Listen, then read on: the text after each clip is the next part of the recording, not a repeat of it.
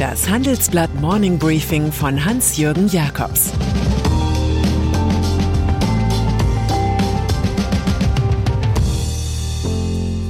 Guten Morgen allerseits. Heute ist Mittwoch, der 6. April 2022. Und das sind unsere Themen. Kurz vor zwölf am deutschen Gasmarkt. Amazon startet Himmelfahrtskommando und die vielen Widersprüche des Karl Lauterbach. Gasmarkt. Einen Einblick in den Abgrund deutscher Energieversorgung gibt uns Klaus Müller. Der neu eingesetzte Chef der Bundesnetzagentur ist von der Bundesregierung als Treuhänder für die russische Gazprom Germania eingesetzt.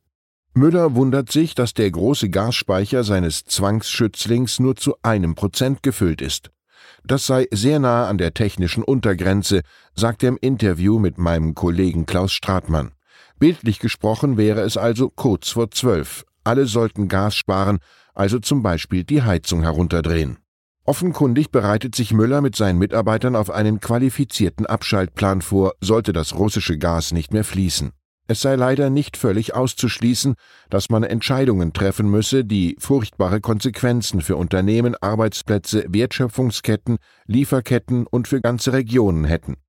Erst einmal jedoch muss Müller auf die Forderung des Mutterkonzerns Gazprom reagieren, Markenname und Logo nicht länger zu verwenden. Spasiba, vielen Dank auch dafür.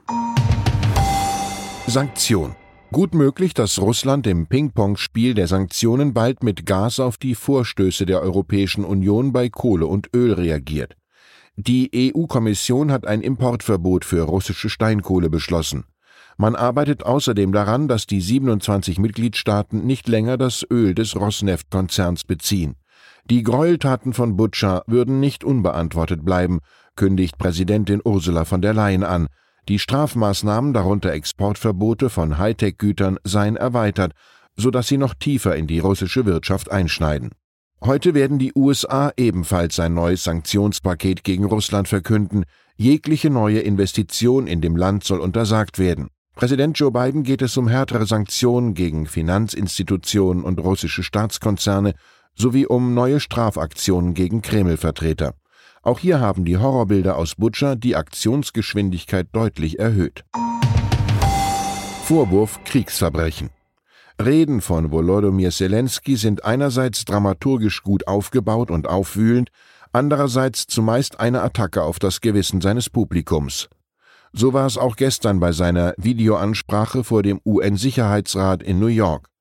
Dort forderte der ukrainische Präsident einen sofortigen Kriegsverbrecherprozess gegen das russische Militär, vergleichbar mit den Nürnberger Prozessen, und fragte, wo ist der Sicherheitsrat? Es sei offensichtlich, dass die zentrale Institution der Welt zum Schutz von Frieden nicht effektiv arbeiten würde. In seiner Antwort bestritt der russische Botschafter Wassili Nebenzia wie gehabt alle Kriegsverbrechervorwürfe. Er erzählte, man bringe lang erwarteten Frieden in das blutgetränkte Land im Donbass. Russlands Außenminister Sergei Lavrov bezeichnete sogar in Russlands Staatspropaganda TV die Entdeckung von Leichen in Butscha als Provokation, um Verhandlungen zwischen Kiew und Moskau zum Scheitern zu bringen. Was er nicht erwähnt, Satellitenbilder zeigen, dass schon Leichen in den Straßen Butschas lagen, als die russischen Truppen noch nicht abgezogen waren. Klare Worte. Für den Kreml ist Außenministerin Annalena Baerbock zur äußersten Reizfigur geworden. Sie pflege eine mit besonderem Zynismus aufgeladene, aggressive antirussische Linie. Das erklärt das Außenministerium in Moskau, nachdem die Grünen-Politikerin 40 russische Diplomaten wegen Spionageverdachts aus Deutschland ausgewiesen hat. Baerbock beweise russophobe Hysterie. Die nächsten Moskauer Mahnworte werden sicher bald folgen. Schließlich ist die jüngste Analyse der Ministerin auch nicht freundlicher. Kein Land sei Verfügungsmasse, niemand sei Russlands Hinterhof, niemand sei dazu verdammt, in ewiger Unfreiheit zu leben, weil die russische Regierung das im nationalistischen Wahn so wolle. Mit diesen Worten erklärt Baerbock, warum Deutschland und Europa die Republik Moldau mit knapp 700 Millionen Euro unterstützt. Musk gegen Bezos.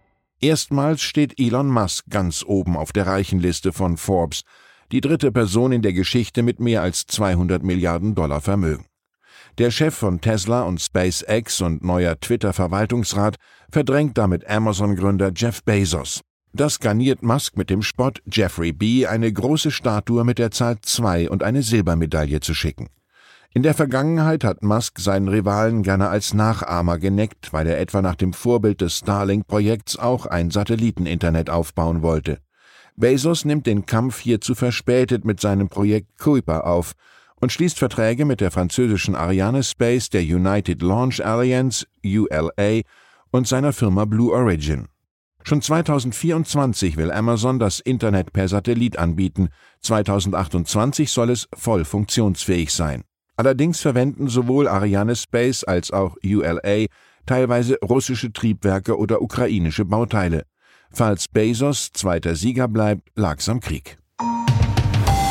Pandemie. Neulich hat Karl Lauterbach diagnostiziert, dass Putins Verwaltungsrat Gerhard Schröder an der Grenze zur Witzfigur sei.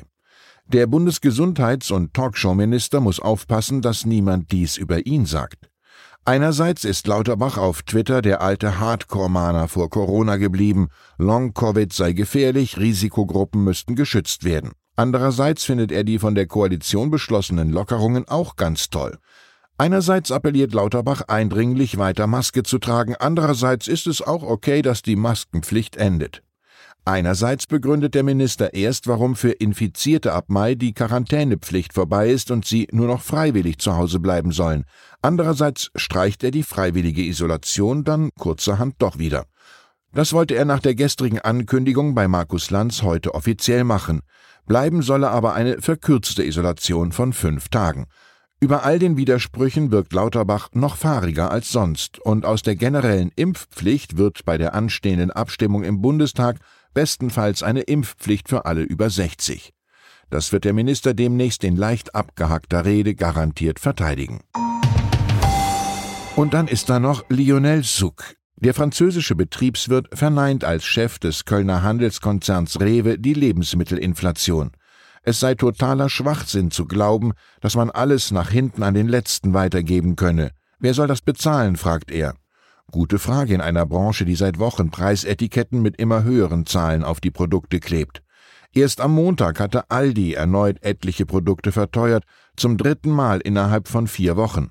Vor allem Butter, Joghurt, Milch, Chips und Kaffee steigen im Preis, auch Rewe wird teurer.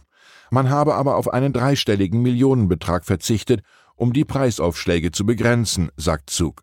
Trotz steigender Rohstoff- und Energiekosten will er die Preisvorstellungen der börsennotierten Lebensmittelmultis nicht kampflos akzeptieren. Klingt nach freudlosen Jahresgesprächen ohne Kaffee, Wasser und Heizung.